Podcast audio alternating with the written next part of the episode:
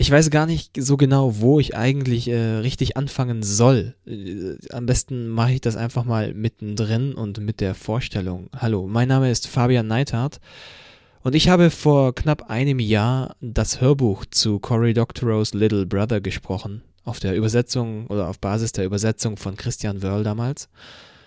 Und dieses Hörbuch veröffentlicht. Elf Stunden lang ist es insgesamt und äh, nach wie vor kostenlos erhältlich im weltweiten äh, Netzwerk, genannt Internet. Und ähm, nachdem es veröffentlicht war, hatte ich oder habe ich äh, relativ gute Resonanz auf dieses Hörbuch bekommen und auch eben auch Leute, die gesagt haben, hey, das ist eine coole Idee, das ist ein cooles Buch und äh, durch diese Creative Commons Lizenz, unter dem Cory Doctorow damals das Buch gestellt hat, kann man ja auch aus diesem Hörbuch oder aus dem Buch selbst noch viel mehr weitermachen wir hätten Bock, hast du nicht Bock daraus ein Hörspiel zu machen? Und ich dachte dann erstmal, oh, bisschen tricky, bisschen viel Zeit, die da drauf geht, aber dann kamen aber so viele Anfragen äh, an Leuten, die gesagt haben, hey, wir würden da gerne ein Hörspiel draus machen, hast du nicht Lust da irgendwie mitzumachen, dass ich dann irgendwann doch gesagt habe, okay, wenn da so viele Leute kommen oder so viele Leute daran interessiert sind, dann könnte das ganz gut funktionieren. Und auch wenn es dann ein bisschen länger dauert, als alleine ein Hörspiel oder ein Hörbuch zu produzieren, kann das trotzdem eine ganz schöne Sache werden. Gesagt, getan. Äh, ich habe mich also mit ein paar Leuten zusammengesetzt und angefangen, noch mehr Leute zu suchen, noch mehr Sprecher zu suchen, die Lust haben, bei so einem Projekt mitzuwirken. Und ich bin stolz und froh und erleichtert, euch äh, hiermit mitteilen zu können, dass ihr gerade das Intro vor dem ersten Kapitel des ganz neuen Hörspiels zu Little Brother hört.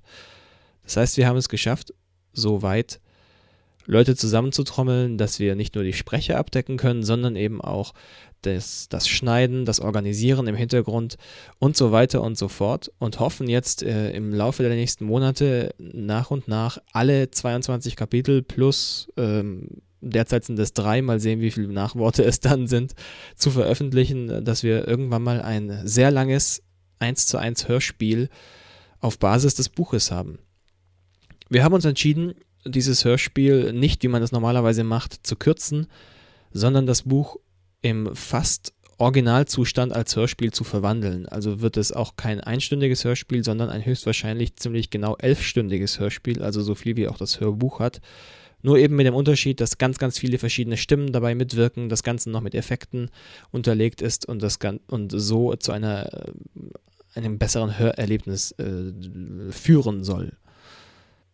Wir haben uns auch entschieden, dass wir das genauso wie ich es damals beim Hörbuch gemacht habe, das Buch jeweils kapitelweise online stellen möchten und so ein bisschen Aufmerksamkeit schon während der Produktion äh, zu erlangen, so auch wieder immer wieder Leute zu erlangen, die vielleicht mitmachen wollen, denn wir suchen nach wie vor für die anderen Kapitel noch weitere Sprecher.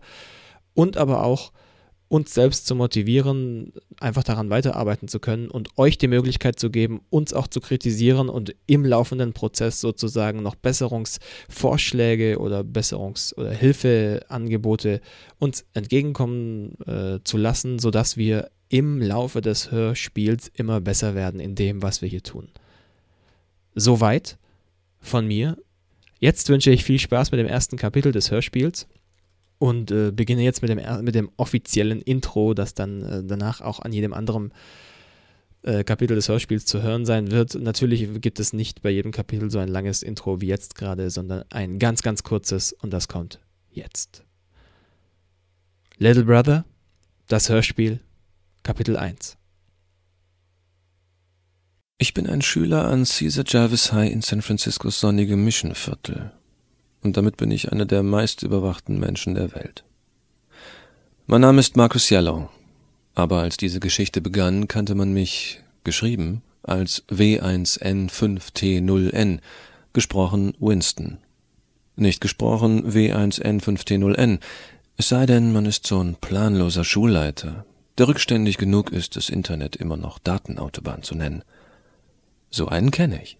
Und der heißt Fred Benson einer von drei stellvertretenden Direktoren an Caesar Jarvis. Der Typ ist so sympathisch wie ein Loch in der Brust. Aber wenn schon im Knast, dann doch lieber mit planlosen Wärtern, als mit solchen, die dies drauf haben, oder? Marcus Yellow. Die Lautsprecheranlage taugt sowieso nicht viel. Und dazu noch Bensons übliches Murmeln. Dabei kommt was raus, das nicht so sehr nach Schuldurchsage klingt, als vielmehr nach jemandem, der sich abmüht, einen schlechten Burrito zu verdauen. Aber Menschen sind gut drin, aus Audio-Kuddelmuddel ihre eigenen Namen rauszuhören. Verschafft dir Überlebensvorteile. Ich schnappte mir meine Tasche, klappte den Laptop dreiviertel zu, wollte die Downloads nicht abbrechen und bereitete mich auf das Unvermeidliche vor. Melden Sie sich unverzüglich im Büro der Schulleitung. Meine Gesellschaftskundelehrerin Mrs. Galvez verdrehte die Augen und ich gab den Blick zurück. Der Typ hatte es immer auf mich abgesehen. Nur weil ich durch die Schulfirewall durchkomme wie durch nasse Tempos, die Schritterkennungssoftware austrickse und die Schnüffelsensoren zerlege, mit denen sie uns tracken. Egal, Galvez ist eine gute. Die dreht mir aus sowas keinen Strick. Zumal ich ihr mit ihrer Webmail helfe, damit sie mit ihrem im Irak stationierten Bruder reden kann. Mein Kumpel Daryl gab mir einen Klaps hinten drauf, als ich an ihm vorbeikam. Den kenne ich schon seit wir Windelkinder waren und die Vorschule schwänzten. Und ich bringe ihn ständig in die Bredouille, aber ich hau ihn auch immer wieder raus. Ich reckte die Arme hoch wie ein Preisboxer, ließ Gesellschaftskunde Gesellschaftskunde sein und machte mich auf den Büßerweg ins Büro. Auf halbem Weg meldete sich mein Handy. Ah, auch so Nono. Die Dinger sind an Jarvis Heim muy prohibido. Aber was sollte mich das stören? Ich verschwand im Klo und schloss mich in der mittleren Kabine ein. Die ganz hinten ist immer am ekligsten, weil so viele da hingehen und denken, dass es da nicht so stinkig und süffig ist. Wer klug ist, geht in die Mitte. Da ist es am saubersten. Ich hatte eine E-Mail auf dem Handy, weitergeleitet vom PC daheim. Es gab da wohl Neuigkeiten bei Harajuku Fun Madness, dem besten Spiel aller Zeiten. Ich grinste. Freitags in der Schule zu sein war sowieso ätzend, und ich war dankbar für die Ausrede, hier wegzukommen. Ich trottete weiter zu Bensons Büro und winkte ihm beim Eintreten zu. Na, wenn das mal nicht W1N5T0N ist. Frederick Benson. Sozialversicherungsnummer 545 03 Geboren 15. August 1962. Mädchenname der Mutter Dibona. Heimatort Petaluma. Ist eine ganze Ecke größer als ich. Ich bin bloß mickige 1,73, er dagegen gut zwei Meter. Und seine Basketballzeit am College liegt so lang zurück, dass seine Brustmuskulatur inzwischen zu Hängetitten degeneriert ist, die in seinen Billigheimer Poloshirts scheußlich gut sichtbar sind. Er sieht ständig so aus, als wolle er dich mit dem Arsch zuerst dunken, und er steht total darauf, seine Stimme zu erheben, um auf Dramatik zu machen. Nutzt sich beides aber ab, wenn man's ständig wiederholt. Nö, Entschuldigung, hab von ihrer R2D2-Figur da noch nie was gehört. W1N5T0N. Er musterte mich scharf und erwartete, dass ich klein beigebe. Klar, das war mein Nick, seit Jahren schon. Unter der Identität postete ich in Foren, in denen es um angewandte Sicherheitsforschung ging. Naja, halt so Zeug wie heimlich aus der Schule verschwinden und die Signalverfolgung im Handy deaktivieren. Aber er wusste nicht, dass das mein Nick war. Das wussten nur eine Handvoll Leute und zu denen hatte ich vollstes Vertrauen. Ähm, da klingelt nichts. Unter dem Pseudo hatte ich eine Menge cooles Zeug gemacht. Auf die Sache mit den Schnüffeletiketten-Killern war ich verdammt stolz. Und wenn er da eine Verbindung herstellen könnte, wäre ich geliefert. Niemand an der Schule nannte mich W1N5T0N oder auch bloß Winston, nicht mal meine Kumpels. Ich hieß hier Marcus, sonst nichts. Benson ließ sich hinterm Schreibtisch nieder und pochte mit seinem Abschlussring nervös auf dem Löschpapier rum. Machte er immer, wenn die Dinge nicht so gut für ihn liefen. Pokerspieler nennen das einen Tell, ein Anhaltspunkt dafür, was im Kopf des Gegenübers vorgeht. Ich kannte Bensons sämtliche Tells, rauf und runter. Markus, du begreifst hoffentlich, wie ernst die Sache ist. Selbstverständlich, sobald Sie mir erklären, worum es geht, Sir. Ich sag zu Autoritätstypen immer Sir, wenn ich sie verarschen will. Das ist mein Tell. Er schüttelte den Kopf über mich und senkte den Blick. Hm, noch ein Tell. Jeden Moment würde er anfangen, mich anzubrüllen. Hör mal, Kleiner, wird Zeit, dass du begreifst, dass wir wissen, was du getan hast und dass wir nicht gedenken, dein Auge zuzudrücken. Du wirst von Glück reden können, wenn ich dich nicht von der Schule werfe, bevor wir mit unserer Unterhaltung fertig sind. Du willst doch noch einen Abschluss? Mr. Benson, Sie haben mir immer noch nicht erklärt, was das Problem ist. Das Problem, Mr. Yellow, besteht darin, dass Sie an einer kriminellen Verschwörung beteiligt sind, mit dem Ziel, die Sicherheitssysteme dieser Schule zu unterwandern, und dass Sie Ihre Mitschüler mit entsprechenden Gegenmaßnahmen versorgt haben. Wie Sie wissen, haben wir Gafiella Oyati vergangene Woche der Schule verwiesen, da sie eines ihrer Geräte in Verwendung hatte. Uriate hatte es vergeigt. Hatte in einem Headshop bei der Bart One Station 16. Straße einen Störsender gekauft und das Ding hatte im Schulflur Alarm ausgelöst. Hatte ich nichts mit zu tun, aber leid hat sie mir schon. Und Sie denken, dass ich da mit drin stecke? Wir haben zuverlässige Erkenntnisse, die darauf hindeuten, dass Sie B1N5T0N sind. Ich fragte mich allmählich, ob er wohl begriffen hatte, dass die 1 ein I und die 5 ein S war. Wir wissen, dass dieser Mensch namens W1N5T0N verantwortlich für den Diebstahl der standardisierten Prüfungen im letzten Jahr war. Das allerdings war ich nicht gewesen. War aber ein gelungener Hack damals und irgendwie schmeichelhaft, dass er es mir zuschrieb. Das bringt gut und gern ein paar Jahre Gefängnis, sofern Sie sich nicht kooperativ zeigen. Sie haben zuverlässige Erkenntnisse? Ob ich die wohl mal sehen könnte? Mit der Haltung kommen Sie hier nicht weit. Nun, Sir, wenn es Beweise gibt, dann sollten Sie wohl die Polizei einschalten und denen die Sache übergeben. Klingt ganz so, als sei es was Ernstes, und ich wäre der Letzte, der einer intensiven Untersuchung durch die zuständigen Stellen im Wege stehen wollte. Sie möchten also, dass ich die Polizei rufe? Und meine Eltern, das wäre wohl das Beste. Über den Schreibtisch hinweg blickten wir einander an. Er hatte offensichtlich erwartet, dass ich einknicken würde, sobald er die Bombe platzen ließ. Ich knicke aber nie ein. Ich kenne einen Trick, mit dem man Leute wie Benson in Grund und Boden starrt. Ich gucke einen Hauch links an ihnen vorbei und denk an die Texte alter irischer Fuchs-Songs. Die Sorte mit 300 Zeilen und so. Auf die Art sehe ich aus wie völlig entspannt und im Lot. Und der Flügel am Vogel und der Vogel auf dem Ei und das Ei am Nest und das Nest auf dem Blatt und das Blatt am Zweig und der Zweig am Ast und der Ast am Stamm und der Stamm am Baum und der Baum im Moor. Das Moor unten im Tal, oh, hajo, das rauschende Moor, der Baum drunten im Moor, oh. Sie können in Ihre Klasse zurückgehen. Ich rufe Sie wieder, sobald die Polizei bereit ist, mit Ihnen zu sprechen. Rufen Sie jetzt sofort an? Es ist ein aufwendiges Verfahren, die Polizei einzuschalten. Ich hatte gehofft, wir könnten das kurz und schmerzlos unter uns klären. Aber da Sie darauf bestehen. Oh, es macht mir nichts aus, hier zu warten, während Sie die Polizei rufen.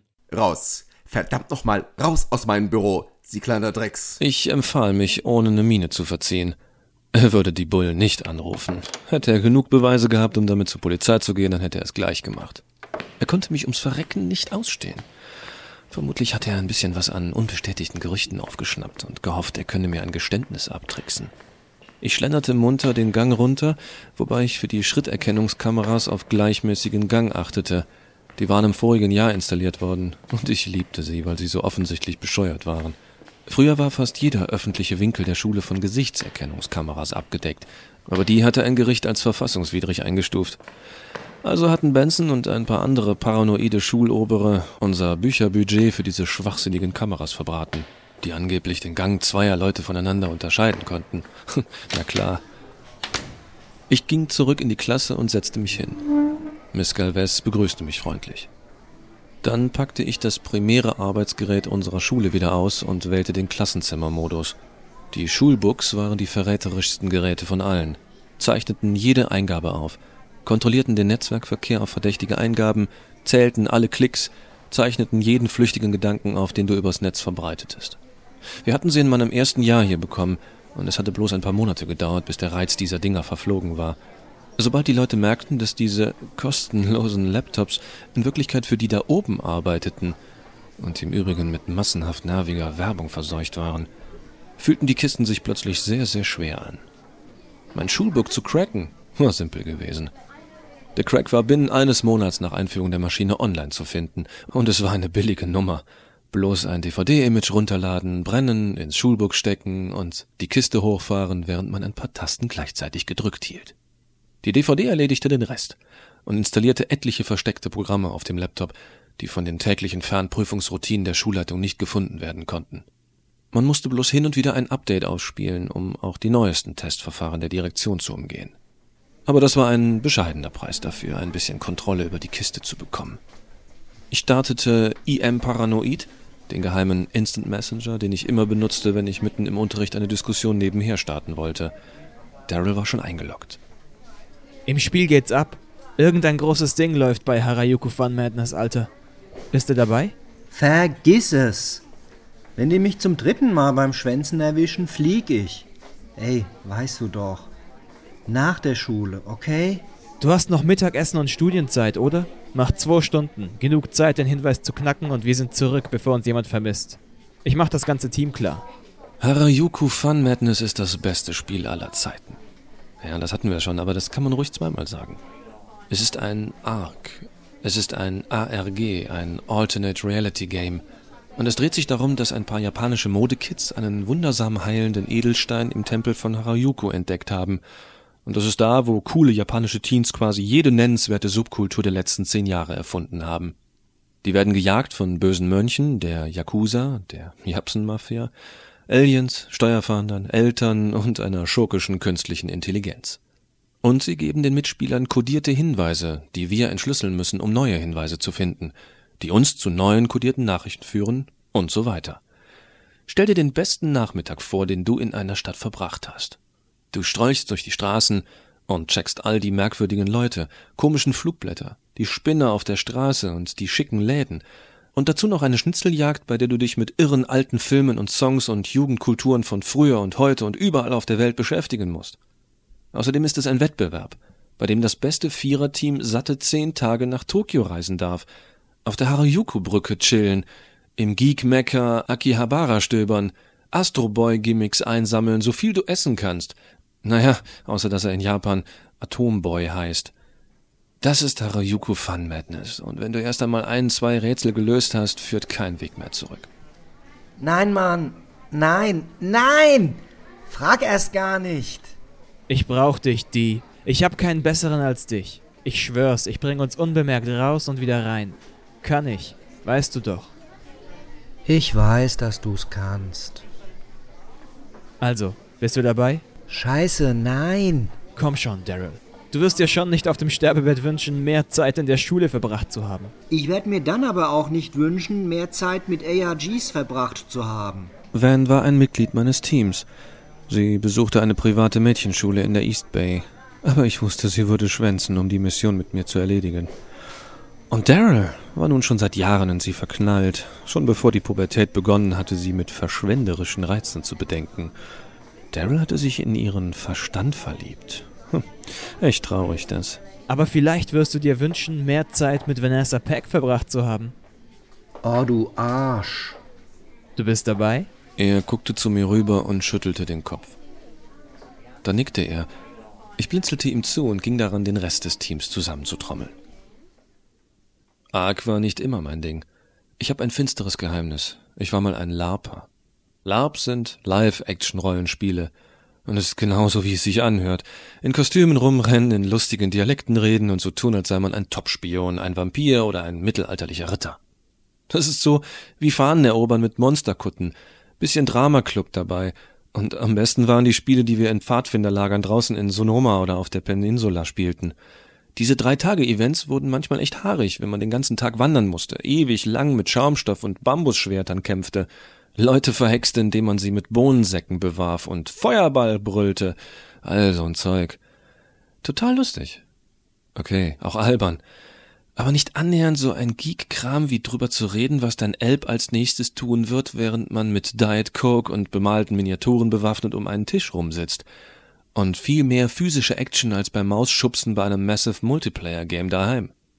Zum Verhängnis wurden mir die Minispiele in Hotels. Wann immer eine Science-Fiction-Convention in der Stadt war, überredete jemand die Leute, uns bei dem Event eine Reihe von sechs Stunden Minispielen zu erlauben, so dass wir uns in deren gemietete Räumlichkeiten einklinken konnten. Gab der Convention ein bisschen extra Farbe, wenn da eine Horde enthusiastischer Kiddies in Kostümen rumrannten, und wir hatten Spaß mit Leuten, die noch härterer Sozialabweichler waren als wir. Das Problem mit Hotels ist, dass da auch eine Menge Leute wohnen, die keine Gamer sind. Nicht bloß Sci-Fi-Leute, normale Leute, aus Bundesstaaten, die vorne und hinten Vokale haben. Im Urlaub. Und manchmal missverstehen solche Leute das Wesen solcher Spiele. Belassen wir es dabei, ja? Die Schulstunde würde in zehn Minuten vorbei sein. Ich hatte also nicht viel Zeit für die Vorbereitungen.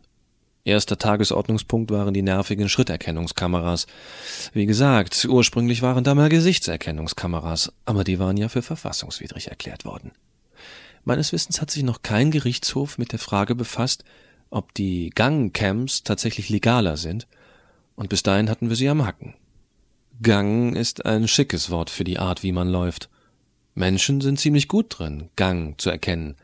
Wenn du nächstes Mal Camping machst, achte mal auf die Bewegungen des Taschenlampenlichts, wenn ein Freund von weit weg auf dich zukommt.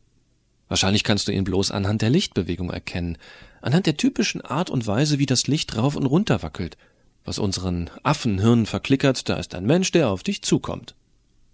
Schritterkennungssoftware fotografiert deine Bewegungen, versucht dich auf den Bildern als Silhouette zu isolieren und probiert dann, diese Silhouette mit einer Datenbank abzugleichen, um herauszufinden, wer du bist. Ein biometrisches Identifikationssystem also, wie Fingerabdrücke oder Iris-Scans. Hat aber viel mehr Kollisionen als die anderen beiden. Eine biometrische Kollision bedeutet, dass eine Messung zu mehr als einer Person passt. Deinen Fingerabdruck hast du ganz allein. Aber dein Gang ist ziemlich gleich wie der von etlichen anderen Leuten. Nur ziemlich, nicht exakt. Dein persönlicher Gang, auf den Zentimeter genau erfasst, ist deiner, ganz allein deiner. Dumm ist nur, dass du nie auf den Zentimeter genau gleich gehst, weil das davon abhängt, wie müde du bist, auf welcher Sorte Untergrund du gehst, ob du deinen Knöchel beim Basketball geprellt hast und ob du kürzlich erst neue Schuhe gekauft hast. Also nähert sich das System deinem Profil mit sowas wie Fuzzy Logic und guckt nach Leuten, die irgendwie so ähnlich gehen wie du. Aber es gibt eine Menge Leute, die irgendwie so ähnlich gehen wie du. Und außerdem ist es simpel, eben nicht irgendwie so ähnlich zu gehen wie du selbst. Zieh bloß mal einen Schuh aus. Natürlich wirst du dann so laufen, wie du mit nur einem Schuh an eben immer läufst, und die Kameras werden früher oder später merken, dass du es trotzdem bist. Deshalb gehe ich meine Angriffe auf die Schritterkennung mit einer Zufallskomponente an. Ich kippe eine Handvoll Kiesel in jeden Schuh. Billig und wirksam, keine zwei Schritte sehen gleich aus. Und klasse Reflexzonenmassage gibt's gratis dazu. Naja, war nur Spaß. Reflexzonenmassage hat denselben wissenschaftlichen Wert wie Schritterkennung. Die Kameras waren anfangs so eingestellt, dass sie jedes Mal Alarm schlugen, wenn jemand den Campus betrat, den sie nicht kannten. Ganz schlechte Idee. Wir hatten alle zehn Minuten Alarm. Der Briefträger, irgendein Elternteil, die Handwerker, die das Basketballfeld reparierten. Sogar bei Schülern mit neuen Schuhen ging der Alarm los. Deshalb versucht das System jetzt bloß noch aufzuzeichnen, wer wann wo ist. Wenn also jemand während der Unterrichtszeit das Schulgelände verlässt, wird der Gang daraufhin abgeglichen, ob es einer der Schüler sein könnte. Und wenn ja, wupp wupp wupp, geht die Sirene los. Jarvis heißt von Kieswegen umgeben. Ich habe für alle Fälle immer ein paar Hände voll Steinchen in meiner Unmengetasche. Kommentarlos gab ich Daryl ein Dutzend von den kantigen Biestern rüber und wir füllten beide unsere Schuhe. Der Unterricht war nahezu vorbei, als mir klar wurde, dass ich noch immer nicht auf der Website von Harayuki Fun Madness nachgeschaut hatte, wo man den nächsten Hinweis finden würde. Ich war viel zu sehr auf die Flucht konzentriert gewesen und hatte mich nicht darum gekümmert, wohin wir zu fliehen hatten. Also griff ich nochmal in die Tasten meines Schulbooks. Der Browser, den wir benutzten, kam vorinstalliert. Eine dicht gemachte Spyware-Version des Internet Explorers, Microsofts Crashware-Dreck, den kein Mensch unter 40 freiwillig benutzte. Ich hatte einen Firefox auf dem USB-Laufwerk in meiner Uhr, aber das reichte nicht. Das Schulbook lief mit Vista for Schools, einem antiken Betriebssystem, das Schuladministratoren die Illusion geben sollte, sie könnten kontrollieren, welche Programme auf den Rechnern ihrer Schüler laufen. Aber Vista for Schools steht sich selbst im Weg. Eine Menge Programme sollen so laufen, dass man sie in Vista for Schools nicht ausschalten kann. Keylogger, Zensurprogramme. Und die müssen in einer speziellen Betriebsart laufen, damit sie vom System nicht gesehen werden. Du kannst sie nicht ausschalten, weil du sie gar nicht im System sehen kannst. Jedes Programm, dessen Name mit Dollar sys Dollar beginnt, ist fürs Betriebssystem unsichtbar. Es taucht weder im Explorer noch im Task Manager auf. Also hatte ich meine Firefox-Kopie Dollar sys Dollar Firefox genannt. Und wenn ich es startete, wurde es für Windows unsichtbar und somit für die Schnüffelprogramme im Netzwerk. Der Indie-Browser lief, jetzt brauchte ich nur noch eine Indie-Netzwerkverbindung. Das Schulnetz zeichnete jeden Klick rein und raus auf. Und das konnte man ja nicht brauchen, wenn man für ein bisschen außerschulischen Spaß bei Haruyuko Fun Madness vorbeisurfen wollte. Die geniale Lösung heißt Tor. T-O-R, the Onion Router. So ein Zwiebelrouter ist eine Website, die Verbindungsanfragen zu Internetseiten entgegennimmt und zu anderen Tors weiterreicht. Das Ganze ein paar Mal weiter, bis schließlich ein Tor die angeforderte Website aufruft und genauso durch die verschiedenen Zwiebelhäute zurückgibt, bis sie bei dir ankommt. Der Netzwerkverkehr zu den Zwiebelroutern ist verschlüsselt, so dass die Schule nicht sehen kann, wohin du eigentlich surfst. Und die einzelnen Zwiebelhäute wissen nicht, für wen sie arbeiten. Bei Tor gibt's Millionen von Netzwerkknoten. Das Programm wurde vom Forschungsamt der US-Marine entwickelt, um den Navy-Leuten unzensierte Verbindungen in Ländern wie Syrien und China zu ermöglichen. Und somit ist es das perfekte System im Bereich einer durchschnittlichen US-Highschool. Tor funktioniert deshalb, weil die Schule eine begrenzte Liste von Schmuddeladressen pflegt, die wir nicht ansurfen dürfen, und weil die Adressen der Netzwerkknoten sich ständig ändern. Keine Chance für die Schule, da ständig auf dem Laufenden zu bleiben. Firefox und Tor zusammen machten mich zum Unsichtbaren, unangreifbar für Schulbehördenschnüffelei, frei zur Harajuku FM-Site zu surfen und zu schauen, was abging.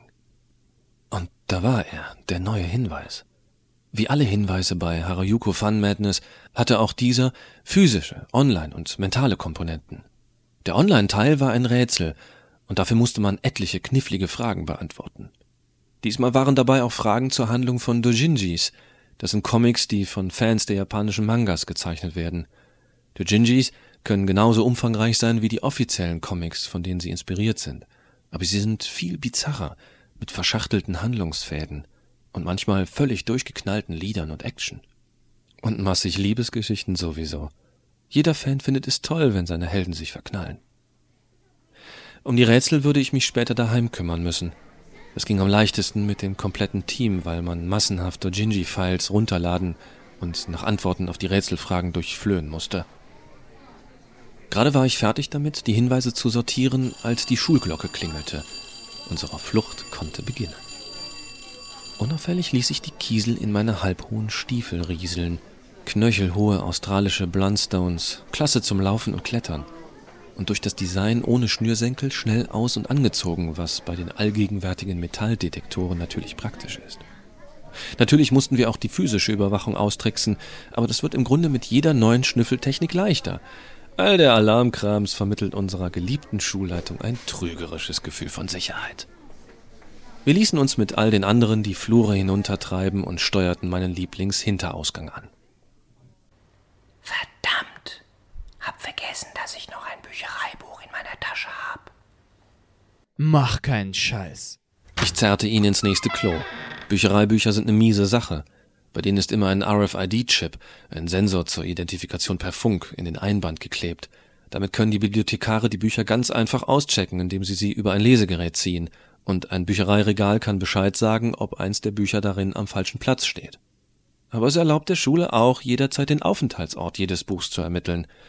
Auch so ein legales Hintertürchen. Die Gerichte hatten es verboten, uns per RFID zu tracken, aber Büchereibücher durfte man tracken. Und ebenso war es erlaubt, mit den Schulaufzeichnungen abzugleichen, wer wohl wahrscheinlich gerade welches Buch dabei hatte.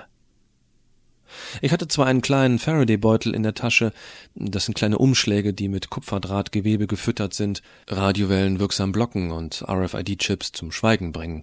Aber die Beutel waren dafür gedacht, Ausweise und Mautstellentransponder zu neutralisieren, nicht für Eine Einleitung in die Physik? Das Buch war dick wie ein Lexikon. Little Brother, das Hörspiel. Nach dem Roman von Cory Doctorow auf Basis der Übersetzung von Christian Wörl. Die Sprecher im ersten Kapitel sind René Wagner als Erzähler, Helmut Krass als Mr. Benson, Fabian Neithardt als Marcus und Carsten Richter als Daryl. Geschnitten von Dennis Pager mit freundlicher Motivation von Tanja Kosch. Dieses Hörbuch ist veröffentlicht unter der Creative Commons Lizenz Namensnennung, nicht kommerziell, Weitergabe unter gleichen Bedingungen. Weitere Infos und Kapitel gibt es unter littlebrotherhörbuch.wordpress.com.